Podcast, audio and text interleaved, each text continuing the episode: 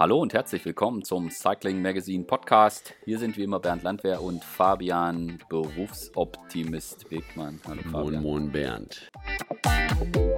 Der Podcast wird wie immer präsentiert von Castelli. Denk immer positiv. Genau, das ist, das ist das Motto. Aber nicht dieser Folge. Aber doch ein bisschen so auch. Denn ja, doch, auf jeden Fall denn diese Folge hat den Titel Neustart. Es geht irgendwann wieder los und wir wissen auch ziemlich genau, wie der Plan aussieht, denn vor ja, ein paar Wochen hat die UCI den World Tour Rennkalender vorgestellt, wie es denn ab August mit den, mit den Straßenrennen der World Tour weitergehen soll. Und jetzt wurden auch quasi alle weiteren Rennen terminiert, von der Pro mhm. Series bis runter zu den Junioren. Und so langsam geht es, hat man zumindest das Gefühl, jetzt äh, geht es bald wieder los mit den Rennen. Ich erschrecke immer so ein bisschen, wenn ich in den Kalender gucke und feststelle, jo, das sind halt aber noch zwei, zwei Monate, bis es losgeht. ja, so ist es. Ähm, ja, alle haben ihre Rennen äh, einfach weiter nach hinten geschoben ähm, und hoffen, dass das äh, da jetzt irgendwie geht. Und ähm, wenn man sich jetzt den World Tour Kalender mal anschaut, ähm, ja, da bleibt eigentlich auch kaum Platz noch für irgendwelche anderen Rennen. Ähm, also allein mit der World Tour sind die World Tour Teams ähm, immer dreigleisig eigentlich unterwegs. Ne? Und äh, da brauchen sie auch zwei Monate, sich vorzubereiten. Also ähm, wir hatten ja auch schon mal äh, vor zwei, drei Wochen mit Theo Maucher gesprochen. Ähm, der hat uns das ja mal erklärt, wie das so funktioniert mit den, mit den Reisen, mit den Planungen von, von den Rennen, wie man da hinkommt. Der ist schon am Rotieren, aber das Problem ist, was, was er natürlich jetzt hat, ähm, du musst ja irgendwann mal die, Reise, die Flüge buchen ähm, zu den Rennen. Nur momentan kannst du das noch gar nicht. Also er muss alles irgendwie äh, sich da auf Hold legen, aber muss ja alle Rennen im Überblick haben. Ne? Ja. Also lass uns das mal, ähm, lass uns mal drauf schauen, wie jetzt dieser Kalender aussieht und vor allen Dingen so ein bisschen durchgehen, was das alles nach sich zieht. Also von rennstrategischen Sachen, über äh, das organisatorische Puzzle, wie du gesagt hast, aber dann auch in, in, in der Konsequenz, was das auch für Fahrer und Mannschaften und so weiter ähm, bedeutet. Ich glaube, ein, ein großer Punkt, das, was du jetzt gerade auch angesprochen hast, ist das Thema Unsicherheit, dass man eben noch nicht so genau weiß, was passiert dann wirklich und kann genau, das so wirklich. Es. es ist ja ein Provisor, das haben sie ja immer gesagt, das ist ja jetzt kein fixer Rennkalender, sondern genau. äh, der ist immer noch provisorisch. Genau. Also äh, so sollte er stattfinden, wenn es geht, wenn es auch in den einzelnen Ländern geht. Also da hat die, die UCI hat ja jetzt äh, die Rechnung ohne den Wirt gemacht, also sprich ohne, äh, ohne die Länder weil jedes Land hat natürlich seine eigenen äh, Regeln oder kann eigene, man, Europa probiert natürlich gleich, gleiche Regeln aufzustellen, aber wenn es ein Land mehr betrifft, dann können die auch sagen, ähm, so wie wir es ja auch in Deutschland hatten und das Problem jetzt mit der Deutschlandtour auch hatten zum Beispiel, dass es gar nicht äh, im September geht. Ja. Dass bis dahin noch gar keine Rennen gefahren werden dürfen. Genau, also im August wäre es nicht gegangen, aber das ist. Äh, Im August, Entschuldigung. Genau, also ja. bis, bis September geht es nicht. Aber genau das, so. genau das ist halt der Punkt, wobei man dabei sagen muss, die UCI kann ja nichts anderes machen. Sie können die Regeln nicht beeinflussen, so sie können nicht, ja. nicht, nicht bestimmen, wer jetzt reisen darf und wer nicht. Sie können halt nur einen Plan machen. Und ich finde das auch ehrlich gesagt gut. Sie schreiben das bei jeder Pressemitteilung dick drunter und in, ja. jedem, in jedem Zitat von, von äh, Lapartien gibt es immer diese Passage, es kann sein das. Und sie kommunizieren jetzt auch jeweils den nächsten Termin, wann es wieder die Sitzung gibt. Also in der letzten in der letzten Ankündigung, wann äh, jetzt, wo, wo sie diese Termine der Pro Series und U23 Frauen und so weiter kommuniziert haben, gab es dann auch den Termin, dass irgendwie die PCC, also diese, dieses Council, wo auch Vertreter von quasi allen Teilhabern im Radsport sich treffen, mhm. dass das äh, Anfang Juni wieder stattfinden wird und dass dann quasi wieder was Neues festgelegt wird. Und daraus, äh, ich finde das ehrlich gesagt grundsätzlich gut, dass die UCI jetzt nicht äh, in dem Style, wie das vorher war, sie hauen halt mal was raus und wenn es halt nicht so ganz stimmt, ist auch nicht schlimm, sondern man merkt schon, dass sie sich jetzt auch Mühe geben, diese Punkte auch, auch zu betonen und auch äh, zu sagen, wann, wann denn möglicherweise die nächsten Themen wieder kommen. Hm. Ja, ich sag mal. Aber sie können halt genau. auch nichts anderes machen. Sie sind halt davon äh, einfach davon abhängig. Und nehmen wir das so Beispiel. Und jeder normal denkende Mensch muss es ja auch nachvollziehen können ne? und weiß genau. es auch, woran es liegt. Wir wissen nicht, was in zwei Monaten ist, aber man, wenn es dann geht, wollen ja auch alle, dass es dann stattfindet und dann muss man sich halt einen Plan zurechtlegen und äh, wenn es dann von einem Tag auf den anderen nicht geht, muss man halt wieder umdisponieren und da muss man jetzt im Moment sehr flexibel sein. Genau, und dann gibt es ja so Themen wie. Das war die UCI ja schon immer. Flexi flexibel. Ich glaube, wenn man flexibel irgendwie bei Wikipedia guckt, ist, ist, das Logo der UCI abgebildet. Aber es ist, es ist, äh, man muss sich dann auch nicht wundern und man darf da jetzt auch nicht unbedingt auf die UCI schimpfen. Da gibt es viele Themen, wo man auf die UCI berechtigt äh, Kritik üben darf. An der Stelle können sie halt auch nichts anderes machen und so ist es halt auch bei der, zum Beispiel mit der Rad-WM. Das hat in den in den genau. Schweizer Kantonen oder die Schweizer Regierung hat halt einfach gesagt, okay, es wird halt irgendwie äh, jetzt keine Entscheidung getroffen werden können, sondern erst in ein paar Wochen und dann wird es eine Entscheidung geben und dass man sich seitens der UCI jetzt damit beschäftigt, was machen wir eigentlich, wenn jetzt in der Schweiz keine äh, Weltmeisterschaft stattfinden kann. Dann gehen wir in die Wüste. Das ist ja eine, eine durchaus berechtigte Überlegung, ob man das jetzt gut findet oder nicht. Äh, das ist wieder, ist wieder ein anderes Thema. Ich meine, in der Wüste ist zumindest, steht zumindest fest, dass da, dass man da mit Abstandsregeln und so kein Problem haben. genau. Solange wie sich Betreuer und Fahrer dran halten. Ist das, Kriegt jeder seine eigene Düne. genau. Und Hotels gibt es da sicher auch genug, wo man, äh, wo man die Leute unterbringen kann. Ja, wir wissen es halt nicht, aber im Endeffekt, das ist auch die Situation der Teams. Die Teams können auch nichts anderes machen, außer äh, zu planen mit dem Stand, den es jetzt gibt, mit den Rennkalendern, die es jetzt gibt und dann die Überlegungen anstellen, wie es sinnvoll ist. Worauf ich jetzt noch mal kurz hinaus wollte, ist, diese Unsicherheit, die schlägt natürlich an vielen Stellen durch. Wir sehen zum Beispiel, dass die World Tour Rennen sind ja in diesem geplanten Kalender, sind ja fast alle drin. Also die, die verschoben äh, also vom Frühjahr in den Herbst verschoben wurden, die jetzt noch nicht auf 2021 verschoben wurden oder abgesagt worden sind, tauchen die ja alle auf. Und das sind ja wirklich nur, nur wirklich sehr wenige, die äh, Virtual-Rennen, die wirklich abgesagt sind für 2020. Was aber auffällt, ist, dass es gut, jetzt gab es nochmal eine, eine ähm, Veränderung, weil Dwarsdorf-Landeren ist jetzt auch abgesagt worden, obwohl es mhm. in dem Kalender noch drin steht. Auf den Termin rutscht dann der Scheldepreis, können wir nachher nochmal drüber reden. Ja. Was aber auffällt, ist, dass in den Rennklassen darunter deutlich mehr Rennen abgesagt worden sind und auf das kommende Jahr verschoben worden. Zum Beispiel jetzt, ähm, jetzt auch äh, der Münsterland Giro, der im Oktober ist, wurde jetzt verschoben für, auf, das, auf das nächste Jahr. Ja, äh, da war es ist natürlich auch, also wenn man jetzt den World Tour Kalender anguckt, äh, sind am gleichen Tag, ähm, ja, Lüttich, Bastogne Lüttich ist ein Tag danach, aber am 3. Oktober wird dann der Giro d'Italia anfangen und die Bing Bang Tour ist dann auch noch.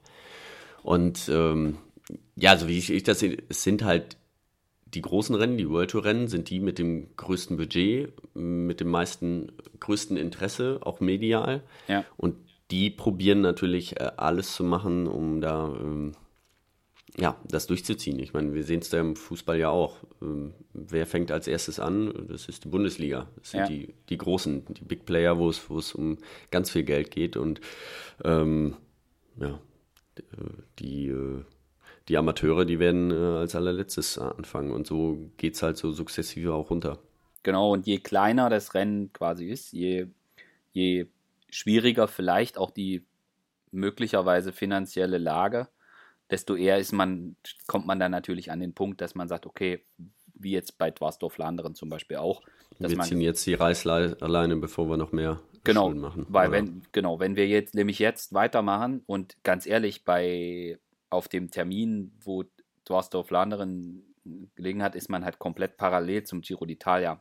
Und da stellt sich dann natürlich schon die Frage, was, was bedeutet das auch für eine, für eine mögliche äh, Aufmerksamkeit? Und alles, was man jetzt an Planung, Geld, ähm, Manpower investiert, man weiß es halt einfach nicht. Und dadurch, dass die Unsicherheit da ist, die trifft halt in erster Linie die, die kleineren die kleineren Rennen, die halt jetzt dann sagen, okay, dann sagen wir es lieber für dieses Jahr ab und machen es nächstes Jahr, be bevor wir dann möglicherweise noch, noch in größere Schwierigkeiten kommen. Mhm. Also.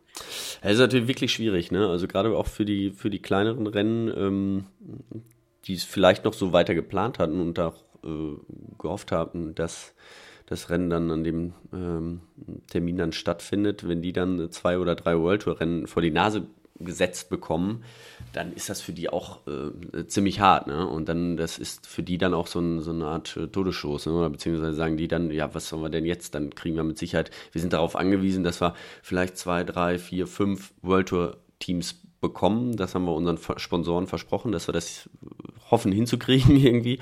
Ähm, und äh, das ist natürlich, wenn gleich parallel drei World Tour laufen sollten, hm, fährt da natürlich keiner. Ne? Also ja. dann äh, müssen die natürlich auch abwägen. Aber das ist natürlich auch das, was diese Zwickmühle, die die UCI jetzt hat, was macht sie? Ähm, und das ist in jedem anderen Bereich auch, in einem privaten auch. Äh, da wird jetzt abgewogen. Was, was wiegt uns mehr? Wo, was ist das Wichtigste? Und in einem sind sich ja alle irgendwie einig. Äh, Im gesamten Radsport, das ist die Tour. Die steht wirklich über allem. Ja. Und das kann natürlich auch so ein bisschen Fluch und Segen sein. Dadurch, mhm. dass die, die Tour jetzt quasi über, also alle werden da ihre Top-Kapitäne hinschicken, weil es irgendwie noch wichtiger ist und gerade in den Zeiten, wo man, wo die Teams auch den Sponsoren etwas bieten wollen, über das Team CCC können wir später nochmal sprechen, aber es ist natürlich so, dass dieser Deal, den so eine Mannschaft normalerweise hat, ist, sie bieten mediale Reichweite, Präsentation der Sponsoren und dafür kriegen sie die Kohle von den Sponsoren. Im Moment ist das auf einer ganz, ganz kleinen Flamme. Da kann man mhm. zwar hier ein Swift-Rennen machen und da mal irgendwie gibt es dann eine Digital Swiss 5, aber das ist halt alles nicht vergleichbar mit einem Frühjahrsklassiker oder mit einem Giro d'Italia. Und das bringt die Teams natürlich in die Situation, dass sie ihren Sponsoren das nicht bieten können. Und das, was am meisten in die Richtung bietet, ist die Tour de France das ist jedes Jahr so, dass das das Wichtigste ist. In diesem Jahr aber nochmal um Faktor 5 vermutlich, also es wäre jetzt so meine Einschätzung, über, überhöht. Und das in jede Richtung. Dadurch, dass es einfach auch so spät, so spät im Kalender ist. Also die Tour de France soll Ende August äh, starten und dann bis, bis zum 20., also bis Mitte, Mitte September dauern. Es ist auch das erste große, die erste große Rundfahrt in diesem Jahr. Das kommt dann auch noch dazu. Und es ist das, was alles überstrahlt. Und vermutlich wird man dann ein extrem krasses Fahrerfeld sehen. Und alle werden sich dafür ein Bein ausreißen. Was das für die anderen Rennen für diese Saison bedeutet, das ist so ein bisschen die Frage. Ja, weil man muss natürlich auch sehen, man hat jetzt innerhalb von zwei Monaten, zweieinhalb, ähm, alle drei großen Rundfahrten reingepackt. Also das ist jetzt die Tour, die geht dann bis zum 20. September und am 3. Oktober fängt der Giro d'Italia an. Der geht bis zum 25. Aber am 20. Oktober fängt schon wieder die Vuelta an. Also die überschneiden sich sogar. Und ähm, gut, du kannst jetzt Tour bis zu Vuelta, da hast du einen knappen Monat. Dann kannst du aber auch in dem Monat, dann bist du ja nach der Tour normalerweise platt, äh, dann fährst du in dem Monat eigentlich keine Rennen. Also die Fahrer, die die Tour fahren, äh, fahren dazwischen nicht mehr äh, Lüttich, Amstel, ähm, Flandern, Rundfahrt. Ne? Also das, äh, ja. Äh, die Weltmeisterschaft sollte auch noch dazwischen sein. Ah, das, das ist ganz schwierig. Entweder machen sie es einfach und sagen, Hauptsache irgendwie dieses Jahr noch so viel wie möglich fahren und äh, egal aufs Ergebnis. Oder ich meine, so ein Team, da kommen halt so Teams wie Neos wieder raus, äh, die auch die Möglichkeiten haben, zu jedem, zu jeder Tour da die beste Mannschaft hinzuschicken und einfach mal sagen, ja, dann fahren wir das eine Rennen halt nicht oder nehmen den Fahrer halt raus und sind auch nicht auf Startgelder von anderen Rennen angewiesen.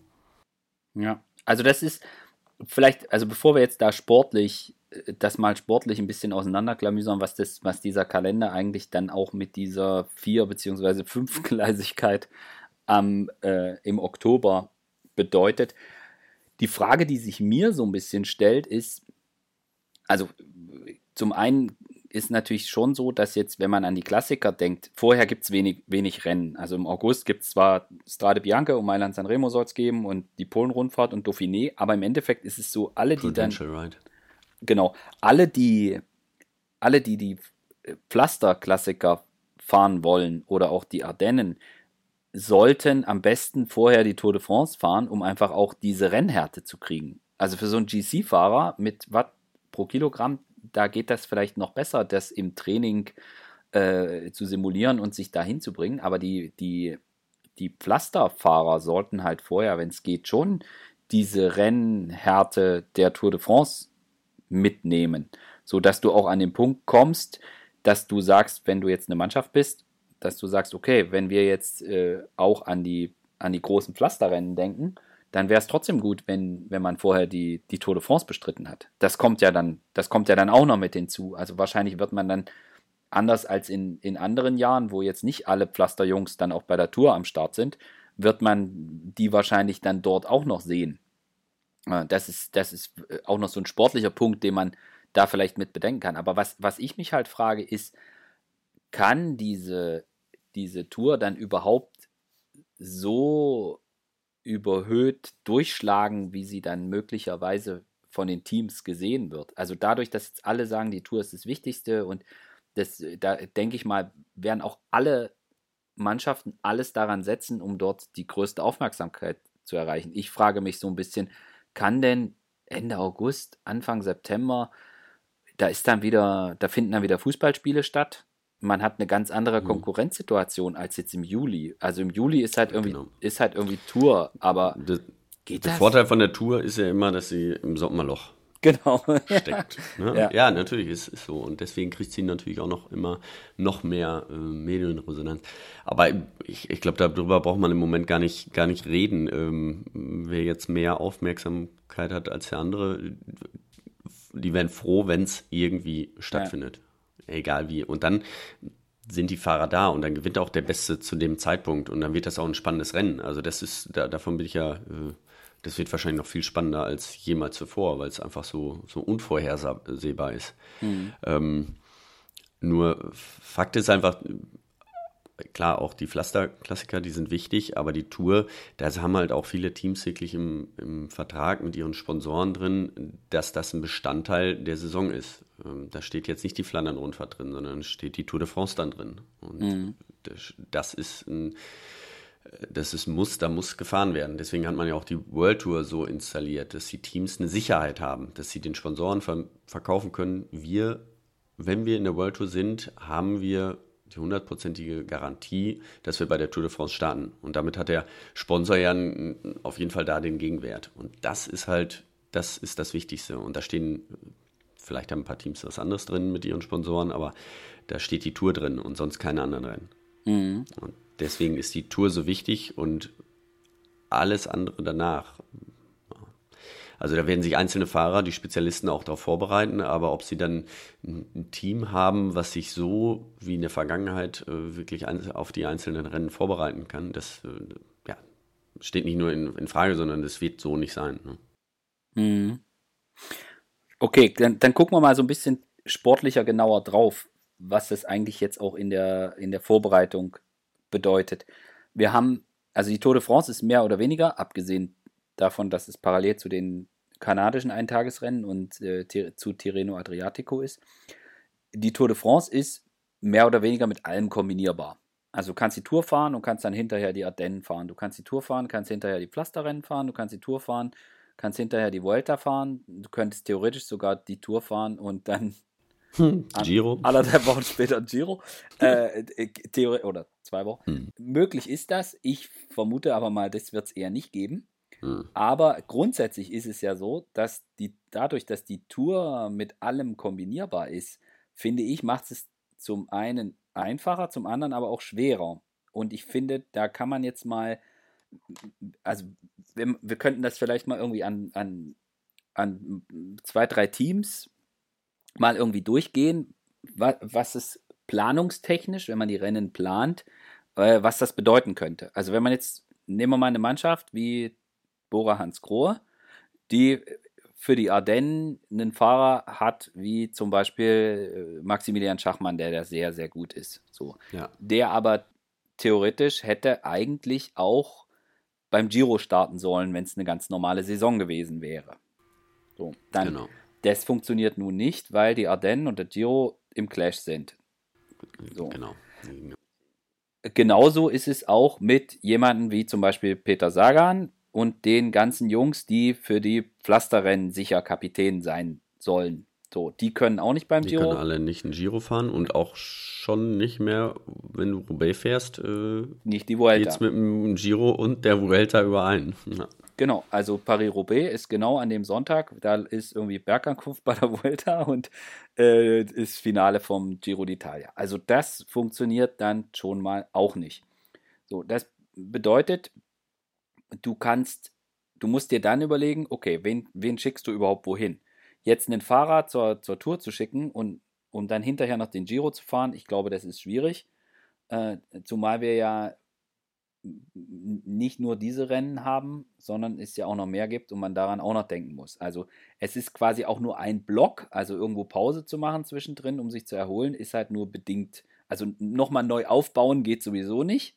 Und im Endeffekt ist es, wenn die Rennen mal losgehen, dann ist wahrscheinlich Rennen, Rennen, Rennen, Rennen, Pause, Rennen, Rennen, Rennen, Pause. So ähm, so dass man wirklich an den Punkt kommt, was macht man jetzt? So, und wenn man jetzt irgendwie sagt, okay, so eine Truppe wie Peter Sagan wäre halt total gut, wenn die, äh, also die, die Sagan-Gang, sag ich jetzt mal, wäre halt total gut, wenn die schon mal die Rennbelastung der Tour de France hätten, zumal Peter Sagan zur Tour de France ist immer eine gute Idee.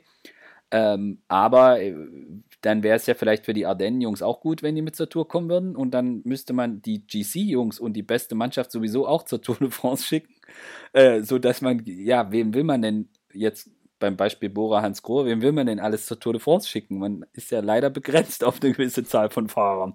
So, so ist es. Das ist, das ist schon mal, das ist schon mal ein Punkt. Und dann geht es ja dann auch noch mit, mit der Überlegung, wo man die Kapitäne dann auf, weiter aufteilt. Also, dass man dann festlegt, okay, wir, wir setzen jetzt mal einen Kapitän auf den Giro und wir setzen mal irgendwie einen Kapitän auf die Vuelta oder Kapitäne. Das macht es halt irgendwie sehr, sehr schwierig. Hm. Also, ich, ich, ich glaube, dass die bei den Grand Tours, dass die Teams, die einen haben, der im Gesamten äh, einigermaßen vorne mitfahren kann, alles dafür dran tun, ähm, dass der vorne das Team so umzugestalten. Genau, dass der vorne mitfährt und der Rest konzentriert sich dann äh, auf die Klassiker und nicht, dass du einen Klassikerfahrer auch noch mitnimmst, äh, wie das sonst vielleicht mal war, der super helfen kann im Flachen, auch viel ne, ähm, mhm. zusammenhalten kann und sich damit dann auch für die Klassiker vorbereitet oder dann für die, die späteren Rennen. Ähm, das funktioniert ja so nicht. Ja. Das, das, das, geht einfach nicht. Von daher ähm, ja, müssen die Teams sich das im Einzelnen wirklich sehr, sehr genau überlegen und auch, äh, auch abwägen. Also ähm, sie müssen einfach die, die Rennen auch abwägen. Es kann auch sein, dass ein Team sagt, so, wir eigentlich haben wir uns immer auf die Klassiker, äh, sei es jetzt die Ardennen oder die Flasser-Klassiker, konzentriert und die Tour. So, das waren die zwei großen Dinger. Dann, dass so ein Team sich nur noch auf eins konzentriert. Ne? Nur auf die Klassiker oder nur auf die Tour. Nur, ich bin in dem Ganzen natürlich auch noch extrem skeptisch, ob jedes Rennen, es wird ja Auflagen geben. Es wird nicht einfach so sein, dass im September, nur weil dies oder im August äh, Strade einfach so anläuft. Ähm, wenn das überhaupt so sein sollte, dann wird es auch extrem große Auflagen geben. Und ob dann jedes Rennen diese Auflagen erfüllen kann, ist natürlich auch nochmal die Frage. Ne? Ja.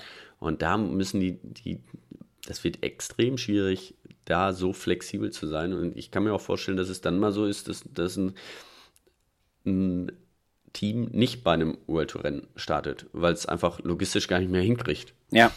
Ja. weil wenn, wenn da irgendwas kurzfristig abgesagt wird, dass sie die Leute gar nicht von A nach B kriegen. Also das wird auch, das, das wird super spannend sein. Und ähm, da wird die UCI mal wieder ganz flexibel sein und wahrscheinlich keine Strafe aussprechen, wenn man Team äh, nicht zum World Tour Rennen kommt, weil äh, das wird, wird mit Sicherheit so sein. Das, äh, das ist einfach logistisch, also meines Erachtens äh, unter den jetzigen Voraussetzungen nicht, nicht, nicht machbar. Gut, aber wir nehmen jetzt mal hier die synthetische, diese, die an, dass das alles so funktioniert, um einfach auch mal diese sportlichen Planungsdimensionen ein bisschen ähm, durchzugehen. Ja. Du würdest also, wenn du jetzt Chef von einer Mannschaft wärst, du würd, und du hättest einen, der, der im, im GC eine gute Rolle spielen könnte. Ich sage jetzt mal, gute Rolle ist jetzt so, ich sag mal, Top, Top 10 muss man fest mit rechnen und Top 5 wäre durchaus im Rahmen und mit ein bisschen Glück und alles läuft ideal, dann kann man auch am Podium schnuppern. Du würdest bei so einer Mannschaft voll auf den, auf den GC-Kapitän gehen für die Tour ja. dieses Jahr. Okay. Auf jeden Fall. Dann würde ich Kriterium Dauphiné fahren äh, als Vorbereitung für die Tour de France und dann fährt er die Tour. Und würdest du dann auch, einen, ähm, ich sag mal, einen, der möglicherweise hätte Kapitän beim Giro sein sollen, wenn dies normale Saison gewesen wäre, würdest du den dann lieber als Helfer mit zur Tour ziehen? Nee, das, das kannst du im Grunde genommen nicht bringen. Ähm, Gegenüber dem Fahrer kannst du es nicht bringen. Ja, auch, auch wenn du dich wirklich komplett drauf also dann fährt er die Tour nicht durch. Wenn du die, wenn die Tour komplett durchziehst und dann, das sind zehn Tage, glaube ich, dazwischen. Aber du, man könnte ja. den Giro dann streichen. Also du hättest jetzt quasi einen Kapitän gehabt, der, also nehmen wir jetzt mal, nehmen wir mal das Beispiel Ineos. Mhm. Äh, da könnte man ja auf die Idee, gut, die haben so viel GC-Fahrer, ist wieder jetzt was anderes, aber äh, dann nehmen wir, nehmen wir lieber Bora als Beispiel, machen Ineos äh, gesondert. Bei Bora hatte man ja schon die Idee, ähm, mit, mit, mit Maika und Patrick Konrad zum, zum Giro d'Italia zu gehen. Sie behalten diese Idee bei, also sehr mhm. wahrscheinlich wird das weiter so sein. Nach meinem Gespräch mit Enrico Potschke vergangene Woche wird das sehr wahrscheinlich so sein, dass dieser Plan so bleibt. So habe ich das zumindest als Überlegung von ihm verstanden, auch wenn der Plan für das Team noch nicht steht. Ähm, aber wäre das dann eine Überlegung, dass man sagt, okay, wir haben Emu als GC-Mann für die Tour, dann überlegen wir lieber, ob wir Peter weglassen und nehmen lieber noch äh, Maika oder Patrick Konrad mit als Helfer mit zur Tour de France.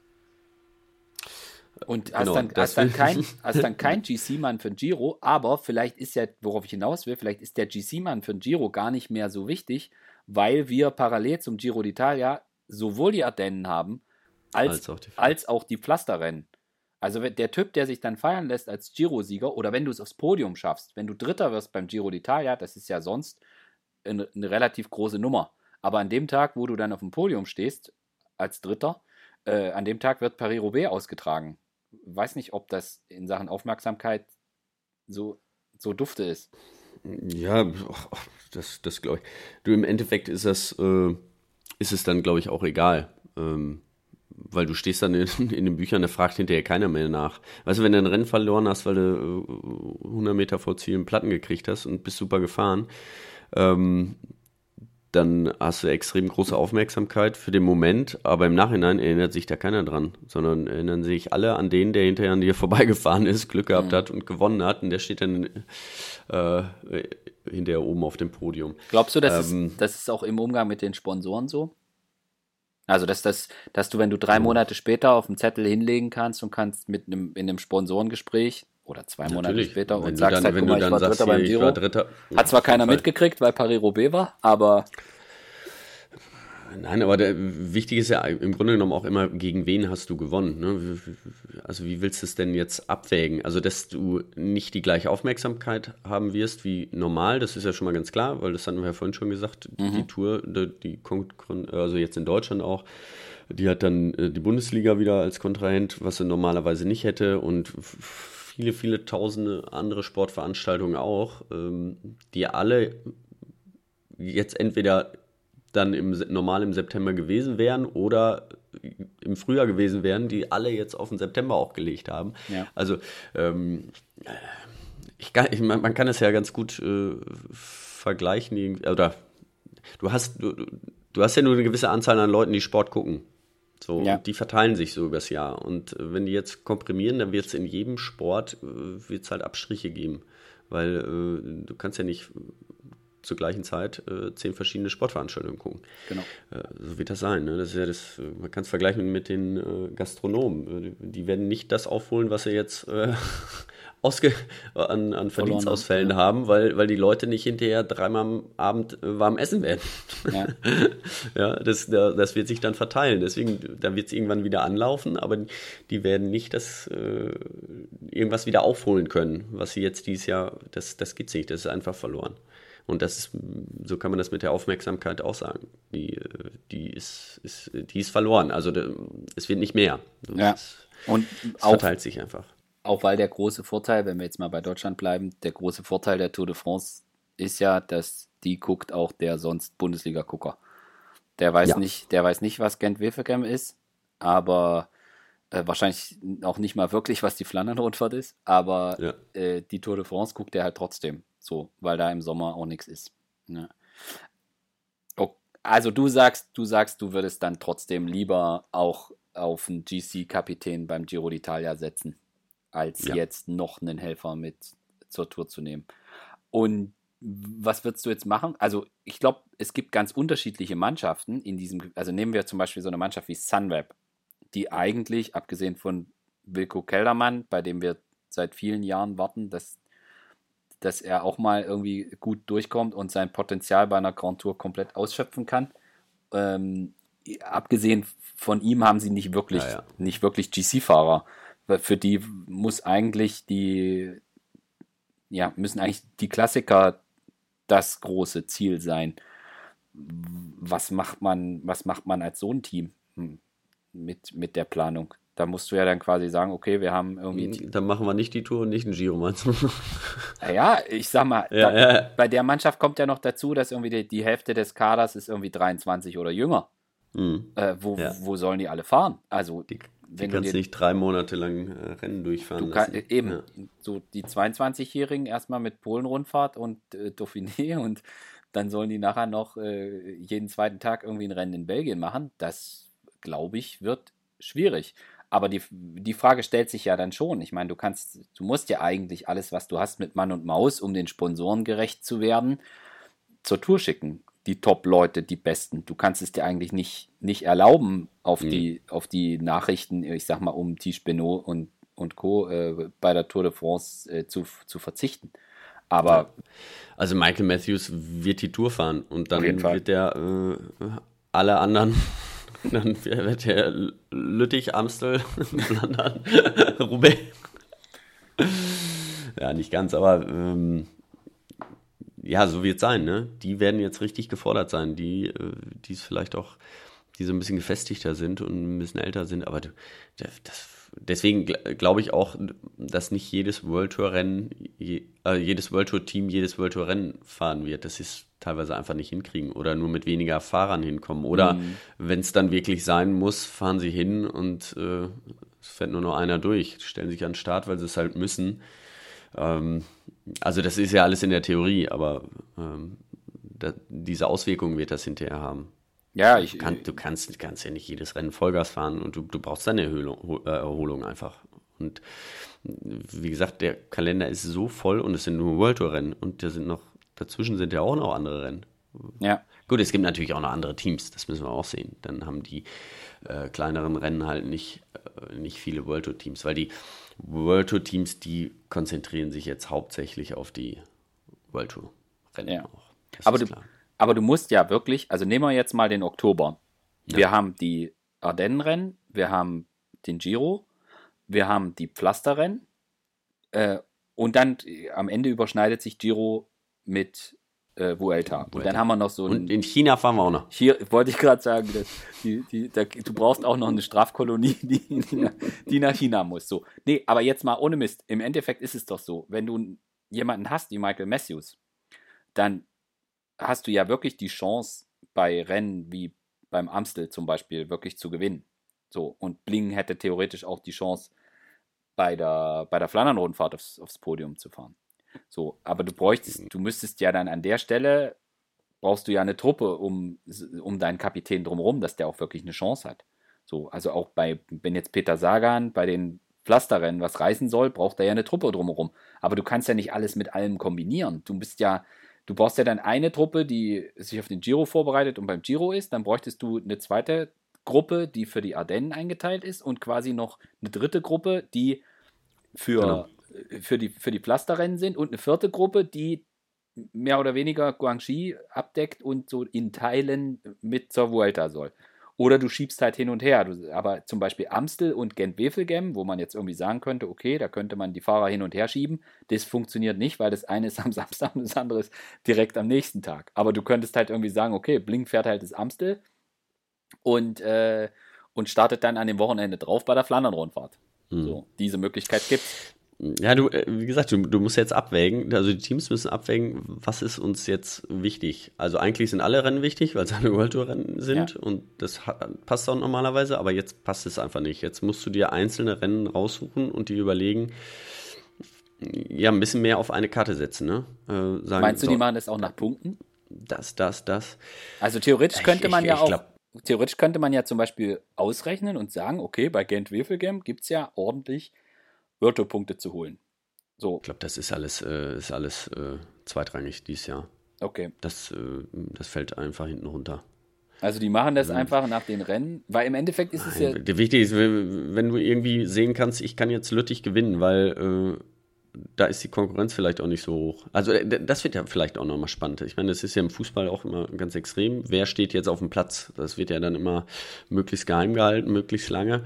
Und ähm, das werden die Teams jetzt vielleicht auch machen, weil äh, vielleicht wird es dann auch kurzfristig nochmal Änderungen geben, weil wenn du jetzt siehst, äh, ach, da fährt, fährt jetzt gar nicht äh, Lüttich, da sind jetzt gar nicht die besten Fahrer da, sondern die fahren alle beim Giro oder die wollen was anderes fahren, sind bei der Bing Pong Tour, was ich nicht glaube.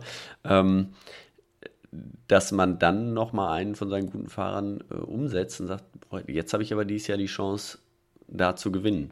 Mhm. Ähm, das werden mit Sicherheit die Teams machen, ähm, ja, sagen wir, die so in der zweiten Liga mitspielen, zweite oder dritte Reihe stehen und normalerweise nicht die Chance haben, solche Rennen zu gewinnen. Die haben dann natürlich die Chance. Die ja. die Chance wittern, ja. Wenn ich jetzt genau weiß, okay, die haben sich lieber auf, auf den Giro und äh, Vuelta konzentriert. Äh, da kann ich jetzt äh, ja, ein kleineres Rennen, wie auch immer, ein kleineres Rennen nicht, aber ein, ein großes Rennen wie die wie, drei Tage von der Panne oder sowas, ähm, das ist nicht gut besetzt. Da setze ich jetzt dieses Jahr alle drauf und normalerweise könnte ich das unter normalen Umständen nicht gewinnen, aber dieses Jahr habe ich die Chance, wenn wir da unsere besten Fahrer entschieden. Mhm. Würdest du jetzt, also wir haben ja viele von den GC-Jungs, die auch in den Ardennen gut sein können. Würdest du sagen, man guckt dann, also die eine Richtung ist die Tour de France und dann Ardennen, ist klar. Aber es gibt ja auch, du musst ja auch die Entscheidung treffen zwischen Giro d'Italia und Ardennen. Würdest genau. du, würdest wenn, du, wenn du jetzt normal sagst, äh, ich, ich würde jetzt Tour, dann die Ardennen und dann die Vuelta, das, das funktioniert nicht. Das, du kannst da fahren, aber ähm, nicht gut. das ist, ist keine richtige Vorbereitung. Das kann sein, dass einer ähm, bei allen drei Rennen oder allen vier dann gut fährt, aber es ist schon, schon ganz schwierig, wirklich schwierig. Und, wie und deswegen wird es dann halt sein, dass Superfahrer, äh, die normalerweise dann Lüttich gewinnen, aber noch die Tour vorher gefahren sind, da von der Tour noch Platz sind und halt nicht topfit in Lüttich, persönlich Lüttich am Start stehen und äh, eigentlich als haushohe Favoriten gelten, aber äh, es dann nicht sind zu dem Zeitpunkt. Zumal sie eine Woche nach Ende der Tour de France noch eine WM gefahren sind. ah, ja, die ist ja auch noch dazwischen, genau. Also ist eigentlich wunderbar. So die Tour ist rum, dann hast du den, na, also Sonntag endet die Tour, dann hast du den Sonntag drauf, fährst du WM-Straßenrennen. In der Theorie. Und den Sonntag drauf Lüttich. Das ist doch, ja. super, ist doch super. Hm. Tippitoppi. ja. Aber würdest du, würdest du jetzt, wenn du dich entscheiden müsstest. Also eine Woche danach geht vielleicht sogar noch ja, mit der WM. Dann wird es ein paar geben, je nachdem wie die ist. Also wenn sie jetzt in der Schweiz gewesen wäre, wäre sie super schwer gewesen. Dann gibt es ein paar Fahrer, die das noch schaffen. Ja? So, ja. so ein Froome wäre der wahrscheinlich wieder noch top, weil der ja immer ne, bis zum Ende auch gut ist bei der Tour.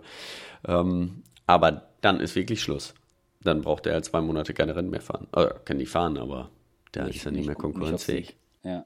ja, aber da wäre dann auch so eine Verlegung der WM irgendwo hin, wo es flach und windig ist, total sinnvoll. Weil dann können die GC-Jungs Pause machen. So bis, ist es. Bis Lüttich. Und dann fahren halt die Brummer die WM. Und das sind dann die sowieso, die dann ihren Schwerpunkt dann auf, die, auf den Oktober gelegt haben, die dann nämlich. Für Gent äh, Flandern genau, und Roubaix. Flandern und Roubaix. Ähm, das und wäre auch aus sportlicher Sicht gar nicht so dumm, die Überlegung. So ist es, ja. Ob das sinnvoll ist, hm. die alle in die Wüste zu fliegen und ob die Schweiz für es gut für die Schweizer wäre, wenn es keine WM gäbe, das ist jetzt an dieser Stelle wieder eine andere Diskussion. Wenn du dich jetzt genau entscheiden das. müsstest zwischen, du warst eigentlich, äh, ähm, eigentlich war geplant, dass du äh, beim Giro Kapitän sein sollst, aber du bist eigentlich auch so ein Ardennenfahrer. was machst, ja. was machst du denn da? Also würdest du lieber versuchen, beim Giro in die Top 5 zu fahren oder würdest du dann lieber sagen, naja gut, wenn ich einmal beim Giro stürze oder so, dann ist das GC komplett im Eimer aber äh, in den Ardennen habe ich halt irgendwie dreimal also die Chance. Dreifach, genau. Ja. ja. Ja, das, das muss der jeder Fahrer für sich entscheiden. Äh, oder nee, im Zweifel entscheidet der, der, der Sponsor für dich. oder das Team, was, was sie sagen, was, was, was denen am wichtigsten ist. Du, du weißt ja, ich, für mich gar, gar keine Frage. Also ich meine, die Ardennen. Mhm da habe ich, hab ich zwar nie den Sieg errungen irgendwie oder nie das, der Highlight war absolut beim Giro, klar, aber das Herz hängt an den Ardennen. Mhm. Also ich bin Und dann im Oktober ein Traum. Ardennen, das ist, ja, das ist genau. Und dann kannst du ja auch wunderbar am 31. noch die, die Lombardei-Rundfahrt fahren. Genau so ist es, ja. Das ist, ja, ja das ist, ist eigentlich ein Traum, Traum, Traummonat, ja. Also ja. Für, für die Leute, für die Klassikerfahrer. Was, wird, was würde man denn, um es jetzt mal konkret zu machen, nehmen wir mal an, du bist jetzt äh, Ineos-Chef. Ja. Was machst du denn da für einen Plan? Also, ich meine, mit, wir haben jetzt das, äh, die Diskussion um. Alles Chris, um die Tour. um Chris Froome und die, und die seine Vertragsverlängerung. Ja. Oder auch nicht. Also Vertrag läuft Ende nicht, 2020 ja. aus, jetzt wurde dann diskutiert und woher auch immer die Vielleicht Diskussion plötzlich kam. Also er wird jetzt. Das frage ich mich auch noch. Das habe ich noch nicht so richtig rausgefunden. Also meiner Meinung nach ist da, also ist für mich roch es ab der ersten Sekunde danach, dass der Manager von ihm hm. die Story droppt, weil sie gerne, also ich meine im Endeffekt sein Vertrag läuft aus 2020 und die hm. Frage, hm. du kannst jetzt auch, das ist auch noch ein Thema, über das wir noch reden können oder würde ich ganz gerne machen. Was machst du jetzt mit dem Vertrag? Weil du kannst jetzt nicht die Tour abwarten, so wie es sonst ist es ja so, dass im Rahmen der Tour die Verträge mehr oder weniger gemacht werden. Da hast du aber schon eine halbe Saison gehabt. Für die Kapitäne kann es auch mal sein, dass man, dass man sagt, okay, äh, man, man spricht nochmal nach. Man will eigentlich zusammen weitermachen, aber man wartet jetzt mal das Ergebnis der Tour noch ab, möglicherweise was den Preis betrifft. Das funktioniert ja dieses Jahr alles nicht, weil wir ja, die, die Verträge werden ja jetzt höchstwahrscheinlich Klar wird versucht, die später zu führen aus Sicht der Teams, aber aus Sicht der Fahrer und der Teammanager ist man äh, und der Fahrermanager ist man natürlich schon bestrebt, die, das etwas zu forcieren und nicht erst zu warten bis in Oktober, bis man dann anfängt, darüber zu reden, wo man nächstes Jahr fährt. Und im Falle von Chris Froome klang das oder roch das für mich in sehr stark danach, dass der Manager mal so ein Ding gedroppt hat, um einfach das ganze Thema ein bisschen zu beschleunigen. Und diese, diese Diskussion, er könne ja dann auch im August äh, wechseln, was ja laut Statuten möglich ist. Man kann ja ab August in der Saison das Team wechseln. Auch bewusst dieser Termin so gewählt, dass es nach der Tour ist. Jetzt ist es aber anders. Jetzt, ist es, jetzt könnte man. Hat schon mal jemand gemacht? Ron Dennis? Gab es schon mehrfach, genau. Ähm, ja. Und äh, jetzt in diesem Jahr hätte das aber eine zusätzliche Brisanz, weil du könntest halt quasi am 1. August wechseln und danach die Tour fahren. So, was jetzt aber, glaube ich, im Falle von Chris Froome, glaube ich, jetzt von allen Seiten haben jetzt alle gesagt, nein, nein, das wird so nicht geben. Aber äh, die Möglichkeit theoretisch wäre ja da. Also für mich klang das so, roch das sehr stark danach, dass, dass, dass aus, aus dem Froome-Lager mal jemand so, ein, so, eine Geschichte droppt, um, um da mal so ein bisschen Beschleunigung reinzubringen, sodass Ineos dann sieht, okay, äh, ob das jetzt clever war oder kann, könnte genauso gut auch andersrum sein. Ich meine, die haben genug GC-Kapitäne, äh, dass sie sagen, du, wir brauchen den Frumi eigentlich nicht. Äh, so. Ja, das, das ist jetzt wirklich, ist, ist auch für ihn ganz schön brisant, weil klar, er war in den letzten Jahren immer der absolute Garant. und äh, da ging auch nichts drum. Wenn er da ist, dann äh, wurde für ihn gefahren. Nur jetzt ist ja auch eine besondere Situation. Er ist halt noch kein richtiges Rennen gefahren. Ja. Ähm, nach seinem Sturz. Also er ist ja bei weitem nicht da, wo er war und das weiß halt auch keiner. Und ähm, wenn ich jetzt der Teamchef bei Neos wäre, ähm, dann würde ich, glaube ich, eher nochmal auf Bernal setzen. Und ähm, weil ich meine, Chris Froome ist 31, äh, 34. Ja. Äh, ne, wie, wie, klar, wie lange geht das? Wenn er jetzt wieder in Top-Verfassung ist, dann kann das jetzt vielleicht noch einmal und dann wird es aber schon, schon so ein bisschen enger. Und äh, ich glaube, ein Bernal, das hat man ja gesehen, den haben sie hingestellt und dann fährt er schnell und hat auch gewonnen. Also, äh, und dann haben sie immer noch einen, einen G dabei, ne? Der, und Giro-Sieger Carapaz hast du auch noch. Ja, der ist auch noch hinten drin, ja, genau. Also, hat ja nur die kleinen Rennen gewonnen bis jetzt. auf der anderen Seite ist natürlich die Geschichte sehr charmant. Also, wenn sie, wenn sie es mit ihm schaffen würden, den fünften Toursieg zu holen, das, so, natürlich. Das wäre natürlich die absolute in einer Mannschaft und Sky kann sich das ja, ich meine, die sind ja die Meister darin, sich diese ganzen Siege irgendwo hinzukleben aufs Auto, mhm. Fahrrad, mhm. Trikot, wie auch immer. Da sind sie ja super stolz drauf. Und das ist natürlich auch eine schöne, eine schöne Story einfach, die sie erzählen können. Und wenn man sich jetzt mhm. irgendwie vorstellt, der nehmen wir mal an, der wechselt irgendwo hin und gewinnt, holt dann dort seinen fünften Sieg. Das wäre natürlich irgendwie aus Geschichtssicht ein bisschen mhm. schade für Ineos. Auf der anderen Seite, Froome ist jetzt sogar schon 35 geworden. 35, ja. Aber das rein, als wenn man das jetzt mal rein zugrunde legt, müsste man eigentlich aus Ineos Sicht mit dem Team und Kader, den du da hast, müsste man eigentlich sagen, naja, pass mal auf, wir haben da ja auch noch so, so, ähm, so Raketen in der Hinterhand, die erst noch zünden können, hier mit Sosa und Co. und diese ganzen Sivakovs. Äh, mhm. Wir haben jetzt für jede Grand, selbst wenn wir für jede Grand Tour einen äh, äh GC-Kapitän hinstellen, haben wir immer noch zwei übrig. So, und dann haben wir noch die, die Jungs, die da kommen. Also eigentlich müsste man dann sagen, naja, boah, äh, in, im Sinne zukunftsgerichtet, Fumi, du kannst jetzt dieses Jahr mal noch irgendwie machen und probieren, aber nächstes Jahr, ja, vielleicht gehst du doch zu Israel Cycling. Mhm. So, und deswegen könnte ich mir, also ich kann mir nicht vorstellen, dass Ineos, weil die ja auch kein Geldproblem haben, dass die jetzt riesig Böcke hätten, ihn loszuwerden vor der Tour. Auf der anderen Seite haben sie natürlich auch keinen Bock, dass sie vier GC-Jungs zur Tour schicken und die sich gegenseitig aus den Schuhen fahren. Genau. Also schon, schon, schwierig. Also ich, ich würde, ich würde nur drei. Also ich würde, ich würde G, Bernal und ich würde auch Froome, wenn die Leistungsdaten sagen, dass der das kann, würde ich die auch, würde ich die auch mitnehmen zur Tour. Da, das ist es ja, ne? Also du musst ja, äh, wir wissen das ja gar nicht, wie gut er wirklich drauf ist. Ja. Also klar, er postet mal irgendwie was und macht irgendwas, aber. Hat wieder acht Inseln äh, umrundet. Genau. aber das, das weiß, äh, wissen die Trainer, weiß das Team ja viel besser. Von daher, ähm, ich weiß nicht, ich habe nur gesehen, wie er, wie er äh, letzten Oktober aussah, ähm, wie er da rumgehumpelt ist bei der Tourpräsentation in Paris. Nicht gut äh, aus, ja. Äh, dass man dann wieder so zurückkommt, aber äh, ja, das kann alles sein, ne? Und das, das müssen die dann entscheiden.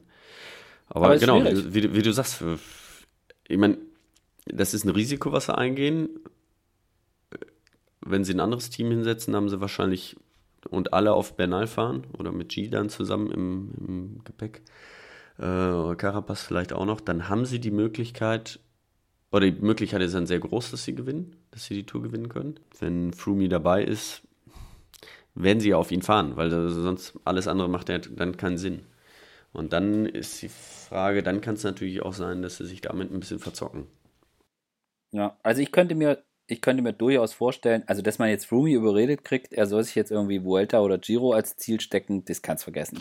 Das kannst du nicht machen. So, hat er schon gewonnen, es geht nur um den fünften Toursieg. Ich könnte mir am ehesten noch bei G vorstellen, dass man dem irgendwie sagt, guck mal in Italien, da gibt es irgendwie äh, ganz tollen Espresso und hm.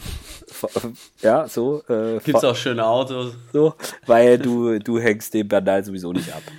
So. Ja. Und was machst du dann? Äh, und dass man dann irgendwie Carapaz überreden muss, dass er äh, die Vuelta fährt. Auf der anderen Seite, ich meine, du, die, wenn du jemanden hast, der mit beim Giro mit der 1 starten würde, da jetzt kommt es jetzt auch nicht irgendwie gut, wenn du sagst, nö, der fährt da jetzt nicht. Also klar, das geht, aber wäre jetzt auch nicht so geil. Also ich, ich bin echt, ich bin echt gespannt, wie die das lösen. Und ich kann mir auch mit dieser, mit dieser doppelten Überschneidung Ardennen, Giro, Vuelta, bin ich auch mal gespannt, was wir für GC-Jungs beim, bei der Vuelta sehen. Weil ich kann mir echt vorstellen, dass, also vielleicht gibt es ein paar, die die Tour fahren und dann später noch die Vuelta. Aber ich denke mal, dass der Giro schon den größeren Stellenwert hat. Also diese ganzen Nibalis und Co., äh, die werden sich sicher eher für, das, für den Giro entscheiden als Ziel.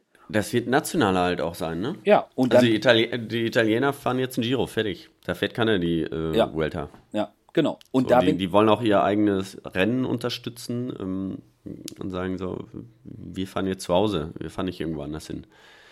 Äh, ja. Und die Spanier, die wirst halt weniger dieses Jahr beim Giro sehen. Und bei, äh, bei beiden Rennen wirst du halt auch nicht diese Klassikerfahrer haben, ne? Also du wirst jetzt, weil, genau. weil Paris-Roubaix dabei ist, ne? Und äh, die fahren dann halt, äh, ja, ein Dege kann jetzt halt nicht Roubaix und die Vuelta fahren, was er sonst die letzten zehn Jahre gemacht hat. Ja. So, und dann ist ein äh, Supersprint halt schon mal weniger bei der Vuelta. Und du hast auch so das Problem mit so Jungs wie jetzt hier unser Zauberkünstler Tadej Pogacar, mhm. der ja theoretisch in den Ardennen auch alles zerstören könnte? Ja, der wird den Giro fahren. Meinst du? Ja. Hm. Ah. Mir Gut, der, der, hat, der hat natürlich seinen einen eigenen Superstar. Wie viel verdient er? Fabio Aru. Fabio Aru, 2,6 Millionen. Dafür, dass er seit drei Jahren auf dem Sofa liegt, mehr oder weniger. Nein, das war jetzt böse. Das, das war böse. Aber, das aber so ist es auch nicht. Aber ähm, ja, also die Zeiten, wo er. Der Junge hat sieben, neun Rennen in seiner ganzen Karriere gewonnen und dafür 2,9 Millionen verdient. Das ist schon, das ist schon gut. 2,6, Entschuldigung. 2,6 waren es. Das ist schon ein guter Schnitt. Ja. Ja, und ich, ich sag mal, ja, letzte, äh, die Ergebnisse ab 2018 sprechen dann auch Bände. Ja, ist schon krass. Ich meine, gut, er hatte Operationen und alles, äh, wissen wir alles, dass er da gesundheitliche Schwierigkeiten hat. Vielleicht zündet er ja, aber. Das zum Beispiel ist auch so ein Punkt. Also, also Aber wenn einer drei Jahre keine Ergebnisse eingefahren hat und der Pogacar, du siehst, wie der gerade, wie der im letzten Jahr abgegangen ist, äh, da würde ich doch gar nicht lange drüber nachdenken, wen ich dann als Kapitän zum Giro mitnehme. Ja, das ist halt genau, das ist so ein bisschen, hm. da sind wir jetzt genau bei der Diskussion, worum es geht. Der Aru ist halt Italiener und den kennt da vielleicht auch jemand, aber das ist halt da vielleicht auch wurscht. Auf der anderen Seite, du könntest halt mal mit, mit also Pogacar kann meiner Meinung nach die Vuelta gewinnen. Und das, und das ist halte ich nicht für, halte ich nicht für unwahrscheinlich. Wenn er sich aber mit diesen ganzen Nibalis und die dann da auch noch alle mit rumsteuern beim Giro, auch noch rumkloppen mhm. muss beim Giro.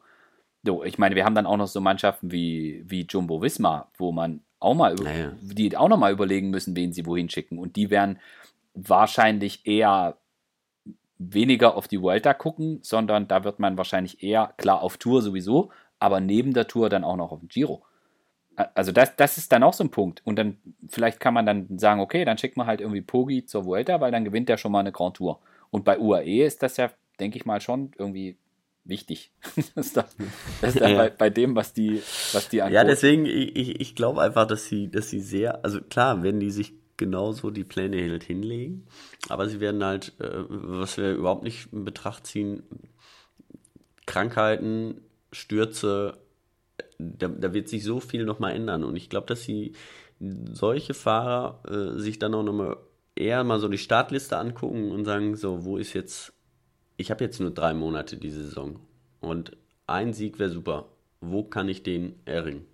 Mhm. Und dass man es darauf, dass du halt möglichst lange warten und gucken, ja, kann ich jetzt Giro ja. oder ist der Giro zu gut besetzt? Äh, ab, andererseits, Nibali wird die Tour gefahren sein, ja. Also dann, also fährt er dann den Giro genauso gut. In zwei Wochen später. Ja, da, also wenn das einer kann, das, dann er. Ja, das, da hast recht. Aber jetzt mit, mit, mit Aber nicht mehr. Nee. Aber jetzt mit Pogi zum Beispiel, du würdest ja, wenn du sagst, der soll die Vuelta gewinnen, dann würdest du ja auch gucken, dass du Höhentrainingslager und so weiter so planst. So, das heißt, der kann dann gar nicht. Er kann keine anderen Rennen fahren, ja. Weißt genau. Du, also kann er vielleicht vorher bei der Tour ein bisschen rumstrahlen. Mhm. So, wobei mhm. der Typ halt auch super jung und ist. Und das wird es halt sein, dass sich die Topstars auf ein paar Rennen halt konzentrieren, aber dann nicht die Möglichkeit haben, eine Top-Mannschaft zu haben die sich genau auch so vorbereitet hat, was wir ja so in den letzten Jahren eigentlich so im Wildradsport gesehen haben, dass ja. sich eine ganze Mannschaft so voll auf ein Rennen konzentriert. Ähm, das war früher nicht so. Da war, hat es der Kapitän vielleicht gemacht, das war aber auch eher, das fing so in den 90er an, dass, dass der Kapitän dann gesagt hat, so, ich fahre jetzt nur noch das Rennen und ich bereite mich vor. Aber die anderen mussten aller 200 anderen Rennen im Jahr auch fahren und äh, hatte nicht die Möglichkeit. Und so, so, ein Armstrong hat damit angefangen, dass er dann seine eigen, eigene Mannschaft hatte, die nur ja. die Rennen gefahren sind, die er gefahren hat. Das einzige Team, was es so ja, wirklich kann, ist, ist im Grunde genommen Ineos. Ähm, also das wird jetzt so laufen, dass hier der Herr Plugge von Jumbo Wismar ruft dann mal bei Dave Brailsford an und sagt dann, was, wie, was plant ihr? Ach, ihr geht voll auf die Tour, gut, dann nehmen, gehen wir voll auf den Giro. Und dann, nee, ich glaube, die gehen äh, auf die Tour auf jeden Fall und dann kann man vielleicht nur überlegen, ob Giro oder Vuelta. dann stimmt, glaub, Tour gibt es Tour gibt's gar kein Vertun. Ne? Dann, stimmen die sich, dann stimmen die sich ab, wer, wer wo seine Top-Mannschaft hinbringt. Und dann sagen dann, sagt das dann. wäre mal interessant zu wissen, ob es sowas gibt. ah, ich sag mal, also Mäuschen spielen über. Gut, die Teams wissen das. Ja, jeder, jeder kennt einen, der einen kennt, der mal da gefahren ist die wissen ganz genau. Du weißt ja auch heute, wie die Fahrer trainieren und wo sie sich ja. gerade vorbereiten. Dann kannst du ja auch was davon ableiten. Genau, genau. Und dann äh, das Einzige, was glaube ich feststeht, ist, äh, Quickstep wird auf die Pflasterrennen gehen. das, das und alle und alle auf die Tour, aber der Rest ist.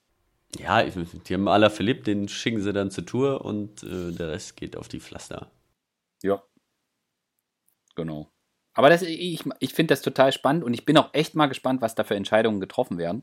Und ich bin auch mal gespannt, wie stark das Thema Verträge, Vertragsverhandlungen und Zukunft dabei eine Rolle spielt, weil das wird ja definitiv mhm. auch so sein. Wenn man jetzt bei Ineos, ich meine, die haben irgendwie den Vertrag mit Bernal, irgendwie fünf Jahresvertrag, dass das natürlich eine große Rolle spielt, wen man dann wie hofiert und was die Ideen sind dahinter. Das haben wir aber bei anderen Mannschaften haben wir das ganz anders. Da laufen Verträge aus, wie wir es gerade bei Fulmi gesehen haben. Das gibt es ja auch noch. Also Arus Vertrag zum Beispiel läuft auch aus, äh, soweit ich weiß. Und das haben wir ja auch noch an, an anderen Stellen. Also das haben wir bei einem, bei einem Rafael Maika und äh, ja, und das ist auch so das Thema, wo ich jetzt nochmal noch mal hin abbiegen wollte. Hm. Wir haben ja jetzt die besondere Situation, dass Verträge, die auslaufen, wird es eventuell schwierig, zeitig zu verlängern. Dann haben wir das Problem, dass die Mannschaften teilweise auch nicht wissen, wie viel Budget sie wirklich zur Verfügung haben, weil möglicherweise Sponsorenverträge in der Luft hängen. Und dann haben wir wieder das Problem mit diesen Dominoeffekten, dass halt, wenn eine Mannschaft hofft, sie können einen Superfahrer noch verpflichten, von, nehmen wir mal an, es macht jetzt das Gerücht weiterhin die Runde, dass das bei CCC irgendwie schwierig aussieht, ja, dann gibt es da natürlich schon ein paar Fahrer, wo der eine oder andere glauben würde, oh ja, so ein Greg van Avermaet, der würde mir aber gefallen, den hätte ich jetzt ganz gerne bei mir in der Mannschaft für meine Klassiker-Truppe. So, dann, wenn, wenn das in der Option ist, werden die jetzt nicht eine 1B-Lösung für die Klassiker verpflichten, solange, wie sie sagen, wir haben vielleicht noch die Chance, günstig an einen Van Avermaet zu kommen. Dann oder lässt, Matteo Trentin, so ist es. Oder Matteo Trentin ja. jetzt in eine andere Richtung gedacht. Das würde man mhm. dann an der Stelle vielleicht nicht machen. Das heißt, da wartet man dann noch mit einem, mit der Verpflichtung von, ich sag jetzt mal, einen, einen, einen Klassikerfahrer, der vielleicht nicht ganz so die Palmares hat und wo man vielleicht auch nicht ganz so genau weiß, ob der, ob der wirklich in der Lage ist, ganz große Rennen zu gewinnen. Das sind ja. Das, das ist. Uh ich sag mal, wie, wie in den letzten Jahren auch, nur hoch 10. Ja. Also es ist äh, zuerst warten, wird abgewartet, was mit den großen Fahrern passiert. Also es wird dieses Jahr extrem lange dauern. Vielleicht wird sich es auch noch bis ins nächste Jahr reinziehen mit neuen Verträgen. Vielleicht werden auch erstmal welche drei Monate gar keinen Vertrag haben. Weil sie noch nicht wissen, ob der Sponsor dabei bleibt oder nicht, weil der selber noch nicht weiß, ob er lebt oder nicht. ähm, ich meine, bei CCC ist es so, da sieht es gerade sehr schlecht aus, aber keiner weiß, wenn es wieder anläuft und äh, das Geschäft äh, läuft mit denen wieder. Ich meine, die verkaufen sehr günstige Schuhe. Wenn es der Wirtschaft schlecht geht und den Leuten schlecht geht, dann kaufen die immer günstige Schuhe. Dann kann es auch da wieder schneller berghoch gehen. Dann gibt es das Team. Aber ähm, so ohne weiteres dürfen die Teams, die Fahrer sich ja auch nicht äh, nach neuen Verträgen umschauen. Ähm, da, das muss auch das Team erstmal wieder freigeben. Also da gibt es viele Sachen abzuwarten und ich denke einfach, dass es die, die Leidtragenden sind wie immer dann, äh, sagen wir, die Neoprofis, die mit den kleinen Verträgen die Helfer. Weil da wird einfach bis zum Schluss gewartet und auch noch länger. Ja. Also das werden wir höchstwahrscheinlich sehr intensiv beobachten können, dass dieser, dieses Warten und die, dann dieser Effekt, dass halt ein weiterer Transfer oder eine weitere Verpflichtung an einer anderen Verpflichtung dranhängt, dass, dass die Teams da warten, das wird sich wahrscheinlich ganz bis runter durchdeklinieren. Also wahrscheinlich sogar ja. bis dahin, was passiert mit den U23-Fahrern. Kriegen die jetzt ja. irgendwo einen Profivertrag oder kriegen sie den nicht? Und das ich, ist die nächste Frage. Ich meine, die, die viele Teams haben ein U23-Team. Ähm, das kostet aber auch sehr viel Geld. Ähm, was mache ich jetzt, wenn ich zu wenig Geld habe? Hm, hole ich einen, keinen Topfahrer und halt das U23-Team am Leben oder ähm, stampfe ich das ein? Das, äh, das, das sind alles äh, Fragen, Gefahren, ähm, die wir jetzt haben. Ne? Und wichtig ist, dass es irgendwie äh, Rennen, dass irgendwie Rennen stattfinden, ähm, dass die Sponsoren Gegenwert haben, weil das ist, das ist das Einzige. Das ist ja auch den, den Sponsoren gegenüber ja auch nicht fair. Du kannst nicht verlangen, dass die äh, dir 15 Millionen überweisen und keinen Gegenwert dafür haben. Das, äh, da sagen die dann auch, äh, so geht das nicht. Ja, aber das ist ja schon, also da bin ich auch mal gespannt, gerade bei, also bei Neos geht ist ja der Preis auch ja. relativ überschaubar. Da kann man auch mal sagen, okay, wir nehmen jetzt mal nochmal zwei, drei Neos mehr äh, oder eins, zwei, weil die halt auch günstig sind. Ich mache mir vor allen Dingen aber auch so um so Fahrer Sorgen, die äh, jetzt vielleicht gerade ihre Neo-Zeit beenden und wo man vielleicht auch noch nicht ganz sehen kann, welches Potenzial in denen steckt. Also im, erst, im ersten Jahr als Profi ist immer schwer, da reinzukommen. Du musst dich erstmal an das ganz anderes Tempo gewöhnen, ganz andere Situation. Meistens ist es so, dass man dann im zweiten Jahr schon ein bisschen sehen kann, in welche Richtung das geht. Aber für die wird das Jahr. Ja, bei mir, bei mir jetzt äh, drei Jahre gedauert. Da war es erst im dritten Jahr, dass ich das erste Rennen da gewinnen konnte und sagen konnte, jetzt kann ich hier wirklich mitfahren. Ne? Ähm, ähm, für mich wäre das damals eine absolute Katastrophe gewesen, mit Sicherheit.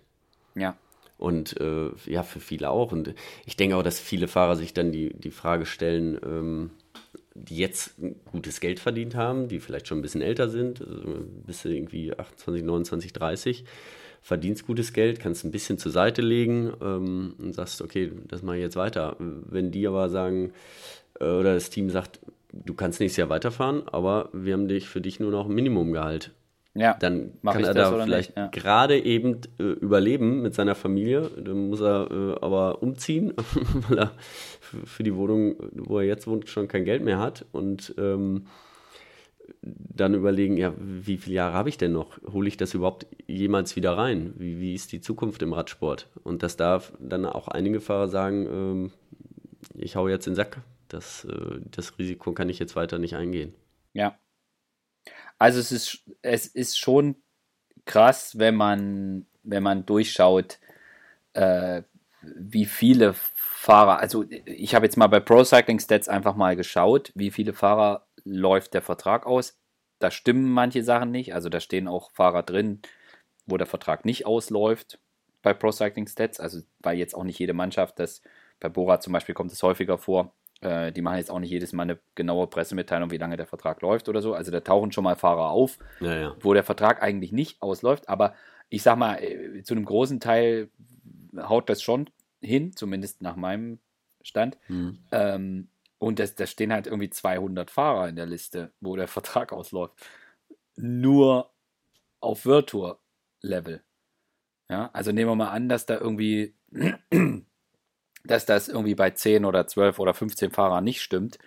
Äh, selbst wenn es bei 50 nicht stimmt, wären es irgendwie 150. Und dann stellt sich auch die Frage, was passiert jetzt auch, wenn, wenn in der Mannschaft jetzt wie CCC, wenn es da eben nicht weitergeht. So, und dann stellt sich auch die Frage, wie viele, wie viele Pro-Teams überleben die, die Situation, so, so ja. wie sie im Moment ist. Und möglicherweise gibt's da, haut's da richtig durch in dem Jahr. Ja.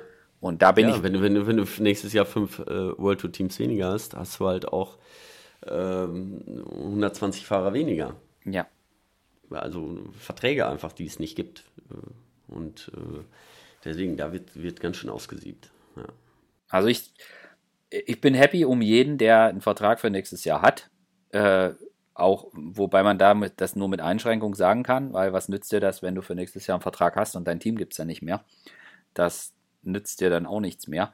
Aber ich bin wirklich mal gespannt, wie sich das noch, wie sich das noch entwickeln wird. Und wie du gesagt hast, äh, jetzt gibt es dann die Rennen und die, die gehen dann los und dann, ich glaube, das ist einfach für alle auch eine, eine Erleichterung.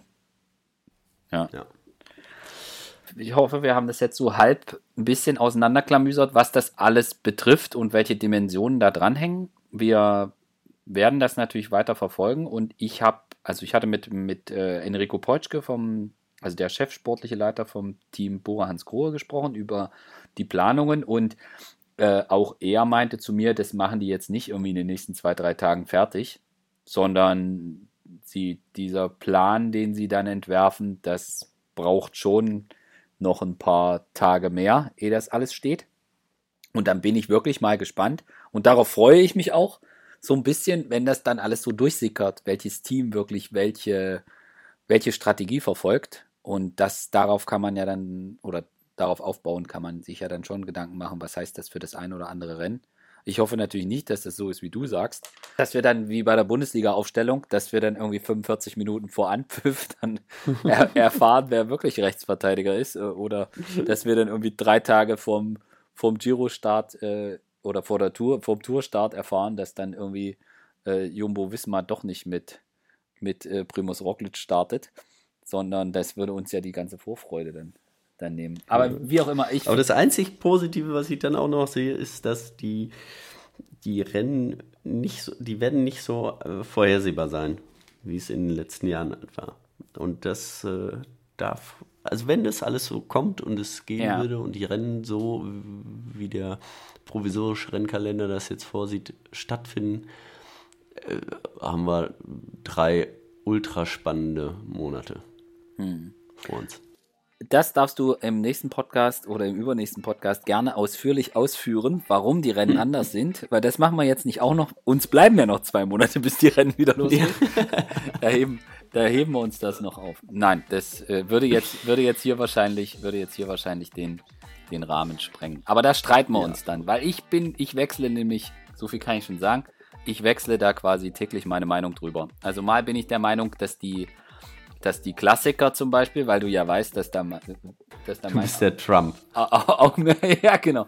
Da bin ich, da bin ich Trump. Das ist, äh, ich mal bin ich fest, felsenfest davon überzeugt, dass wir ganz andere Sieger bei den äh, Pflasterrennen sehen werden und auch ganz ja. andere Rennverläufe. Und dann bin ich mal wieder der Meinung, nee, nee, das ist, äh, wird alles so sein, wie es, äh, wie man das gedacht hat. Und das Schöne ist, ich finde für beide Richtungen Argumente. Ja. Also da können wir uns richtig, da können wir uns richtig zoffen. Da freue ich mich drauf. Ja, es tut auf jeden Fall Not. Fabian, ich bedanke mich bei dir. Ja. Ich mich auch, lieber Bernd. Und wir sagen Danke an alle fürs Zuhören, bedanken uns bei Castelli für die Unterstützung und sagen Tschüss, bis zum nächsten Mal. Vielen Dank, bleibt gesund. Ciao, ciao. Ciao.